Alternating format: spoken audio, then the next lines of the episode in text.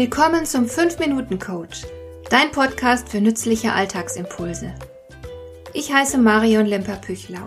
Als erfahrener Coach habe ich jede Menge psychologische Tipps für dich, mit denen du leichter durch den Alltag kommst, damit dein Leben ein bisschen einfacher wird.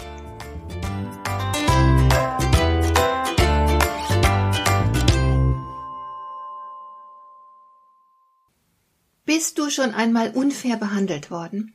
Hat sich schon mal jemand dir gegenüber äußerst unsensibel und rücksichtslos verhalten? Natürlich kennst du das. Denn solche Erfahrungen macht irgendwann jeder mal. Und wie fühlt sich das an? Kennst du das Gefühl, jemanden vor Wut in der Luft zerreißen zu wollen? Das Gefühl, dass du die Sache nie und nimmer vergessen, geschweige denn vergeben wirst? Das beinahe überwältigende Gefühl von Schmerz und Kränkung, das sich sogar körperlich manifestieren kann. Solche Gefühle und Impulse entstehen fast reflexartig in uns, wenn wir schlecht behandelt werden, wenn sich das Gegenüber nicht anständig verhält und wir die Leidtragenden sind. Du kannst nichts dagegen tun, dass diese Gefühle schlagartig in dir entstehen. Und das ist sogar gut so, denn Gefühle haben ja Signalcharakter. Sie zeigen dir an, was los ist. Und wenn dich jemand schlecht behandelt und dir womöglich schadet, dann brauchst du ein starkes Signal, das dir sofort klar macht, was da gerade passiert.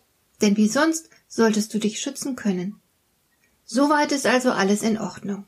Problematisch wird die Situation erst, wenn diese negativen Gefühle von Wut, Kränkung und Groll anhalten. Manchmal stecken nur kleine Enttäuschungen dahinter, manchmal schwere seelische oder sogar körperliche Verletzungen. Der Auslöser von Wut und Groll ist nicht entscheidend. Es ist die Art, wie du mit diesen Gefühlen umgehst. Nicht selten erzeugen solche Situationen zum Beispiel Rachegelüste. Wir würden es dem anderen gerne heimzahlen. Er soll genauso verletzt werden, wie er uns verletzt hat.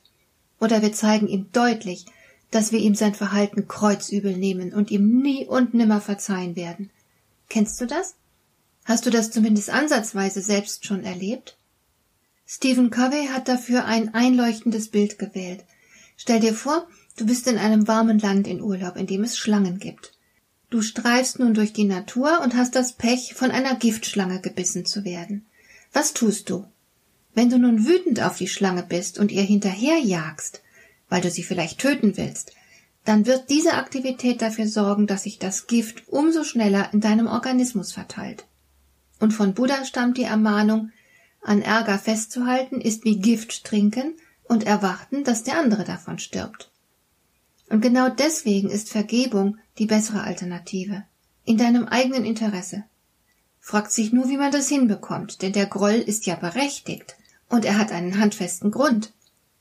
Zu vergeben bedeutet, dass du in der Lage bist, die Unvollkommenheit des anderen anzuerkennen.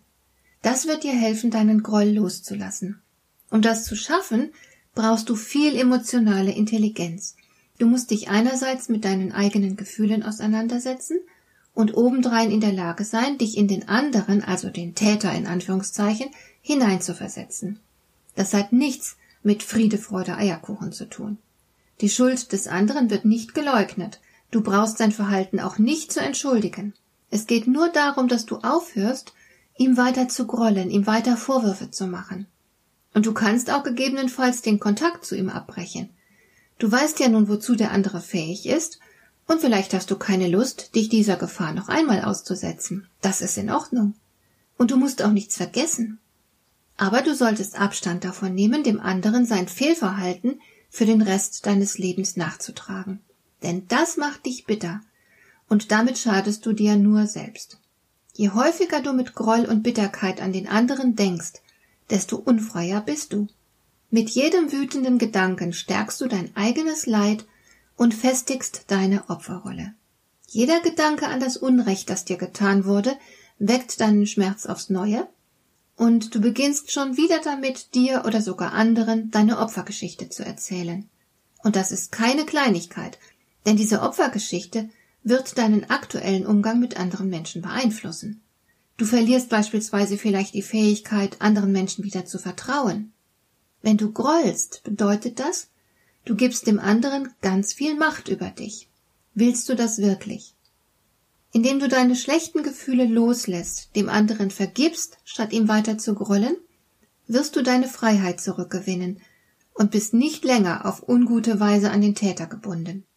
Es ist deine Entscheidung. Hat dir der heutige Impuls gefallen?